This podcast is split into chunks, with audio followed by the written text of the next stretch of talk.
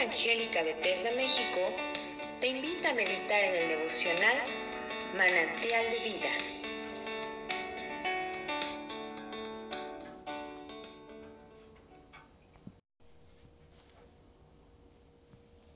Hola, buenos días. El día de hoy me toca leer Ezequiel capítulo 10 y como subtítulo dice la gloria de Dios abandona el templo.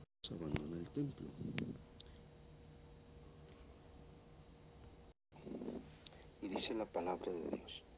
Miré y he aquí en la expansión que había sobre la cabeza de los querubines una piedra de zafiro, que parecía como semejanza de un trono que se mostró sobre ellos. Y habló un varón vestido de lino y le dijo, entra en medio de las ruedas debajo de los querubines y llena tus manos de carbones encendidos de entre los querubines y espárcelos sobre la ciudad y, y entró a vista mía. Y los querubines estaban a la mano derecha de la casa cuando este varón entró, y la nube llenaba el atrio de dentro. Entonces la gloria de Jehová se elevó de encima del querubín al umbral de la puerta, y la casa de Jehová fue llena.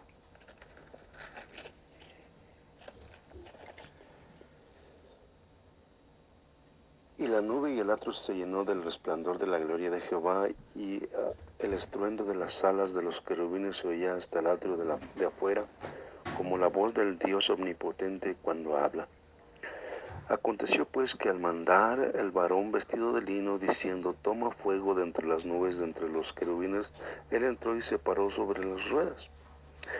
Y un querubín extendió su mano de en medio de los querubines al fuego que estaba entre ellos, y tomó él y lo puso en las manos del que estaba vestido de lino, el cual lo tomó y subió y pareció que en los querubines la figura de una mano de hombre debajo de, la, de sus alas. Y miré y aquí cuatro ruedas junto a los querubines, junto a cada querubín una rueda, y el aspecto de las ruedas era como el de crisolito, en cuanto a su apariencia, las cuatro eran de una misma forma, como si estuviera una en medio de otra.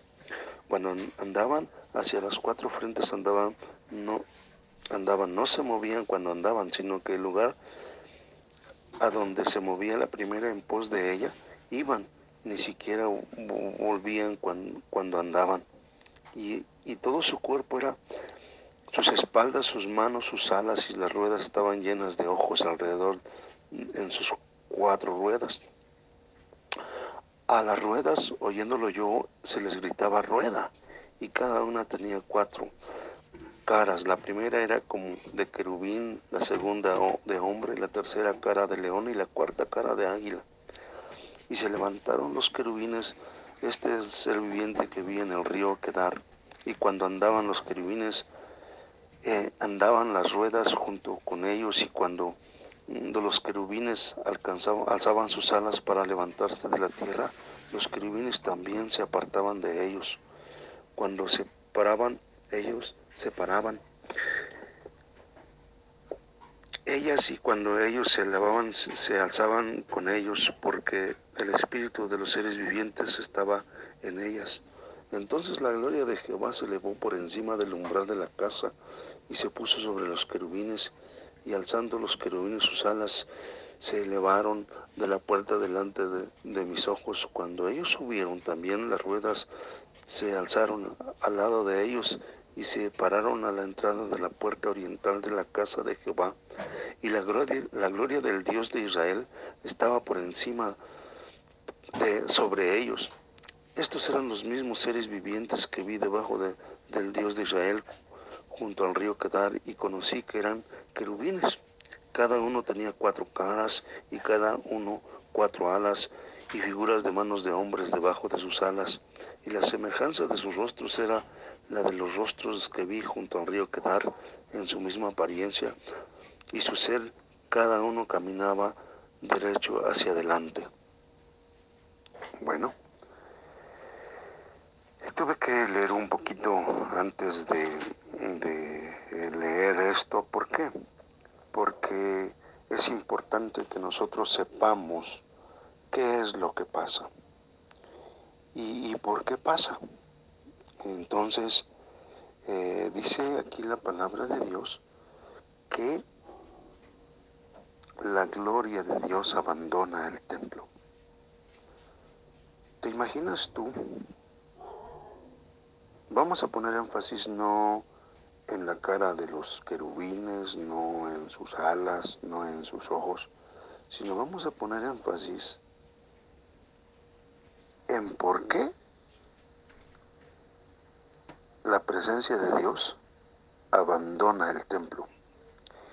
Y realmente, mis hermanos, eh, quiero decirte que muchas de las ocasiones, cuando la presencia de Dios se va se aleja, es por el pecado, la idolatría.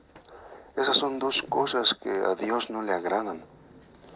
Son dos cosas que realmente no congenian con Dios. Y, quiero decirte que la palabra aquí nos está diciendo que realmente la gloria de Dios se fue de ahí, del templo y de la ciudad y del pueblo. Es increíble cómo a veces nosotros los seres humanos no somos capaces de ah, retener la presencia de Dios por nuestro pecado. Eh, voy a mencionar algo que es real, que pasó en donde estoy pastoreando. Hay personas que no habían actuado correctamente y constantemente agarraban y hacían que los pastores se fueran del lugar. En otras palabras, los corrían. Prescindían de ellos a, su antojo. Y cuando nosotros llegamos a este lugar, nosotros queríamos que, que Dios nos ayudara, que Dios hiciera algo y un día pude captar claramente a Dios diciéndome a mí, ¿tú quieres que yo venga cuando me han corrido? Y nosotros tuvimos que adjudicarnos los pecados de las otras personas, porque realmente pasaje a mi, a mi mente que decía, Jerusalén, Jerusalén, que, que apedreas y matas a tus profetas y a los que son enviados. Y quiero decirte que la iglesia se llama Jerusalén. Y cuando esa palabra vino, yo me quedé sorprendido y admirado. Pero sabes, hemos procurado en 15 años pedirle a Dios que venga, que descienda, que baje. Y quiero decirte que nuestros cultos, de verdad que podemos percibir la presencia de Dios, pero hay que cuidarla. Aquí vemos que el pueblo de Israel no cuidó esa área y Dios agarró y se llevó su presencia del templo de la ciudad y del. Así es de que, mis queridos hermanos, eh, yo quiero decirte que tengamos cuidado de hacer posible que la presencia de Dios siga vigente en nosotros. En este momento recuerdo que Jesús dijo que si nosotros vamos, hacemos discípulos y les enseñamos todas las cosas que Dios nos ha mandado hacer y las hacemos también nosotros, dice que Él estará con nosotros todos los días hasta el fin del mundo.